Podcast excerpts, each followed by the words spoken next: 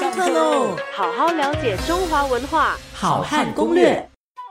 那么上周我们谈到关于麻将的起源啊，那么应该是比较可靠的说法呢，是唐代的啊文人发明的。那么在宋代的文人之间非常流行啊，甚至还有一夜之间呢亏钱三十万的这样的一个记录在《宋史》里头啊。那么到了明代的时候呢，还继续啊盛行着，但是呢，它也逐渐的演变。有有了更多的花色，有了更多的啊更丰富的一个玩法，甚至呢还在牌上面哈，这个唐代的时候是画人物啊，但是并没有特定什么人物。到了明代的时候呢，在牌上哈还画了这个水浒的人物，包括宋江啦，包括武松啦，包括鲁智深啊这些人的人像啊。那么也有不同的呃这些呃这个铜钱的图形啊图案。啊，那么明代的时候呢，这个叶子戏啊，也就不叫做叶子戏了，叫做马吊牌啊。这个马呢，就是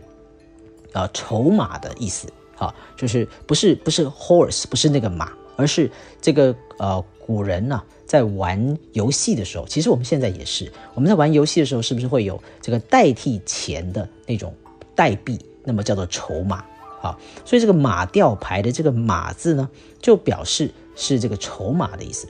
而这个吊是什么意思呢？你说吊是哪个吊啊？就是这个啊，这个吊东西的吊哈，就上面一个口，下面一个金啊。这个吊是什么意思呢？就是因为以前啊，讲钱的单位啊，就一吊钱啊。我们讲万贯家财的那个贯字啊，一贯钱就是一吊钱。当然，这一吊钱呢是比较啊身份地位比较低的人呢，比较礼俗的一种说法。所以各位听到唐代的叶子戏，到了明代的马吊牌，哈，你听这个名称的转变，就已经发现说他的这个身份地位，就是玩这个游戏的身份地位已经改变了。啊，唐代的时候文人发明，在宋代的文人之间非常的盛行，那都是在文士之间的一种啊雅雅文化。是一种呃风雅的一种游戏，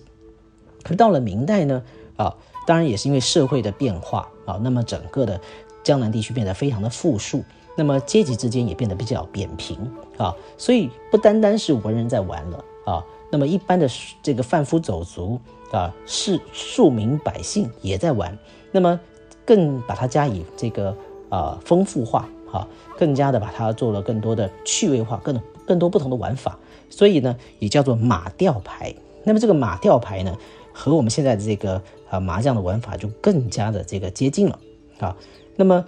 马吊牌和这个叶子戏啊，它都有非常多的这个呃痴迷者。可能明代有很多的戏曲家了，文人呢，还因为爱玩叶子戏，爱玩这个马吊牌啊，就是我们现在讲的麻将的前身哈，还写了很多这个呃书。用现在的话讲，就是写了很多的攻略，啊像比如说明代有个戏曲家啊，叫做潘之恒，他就写了《叶子谱》，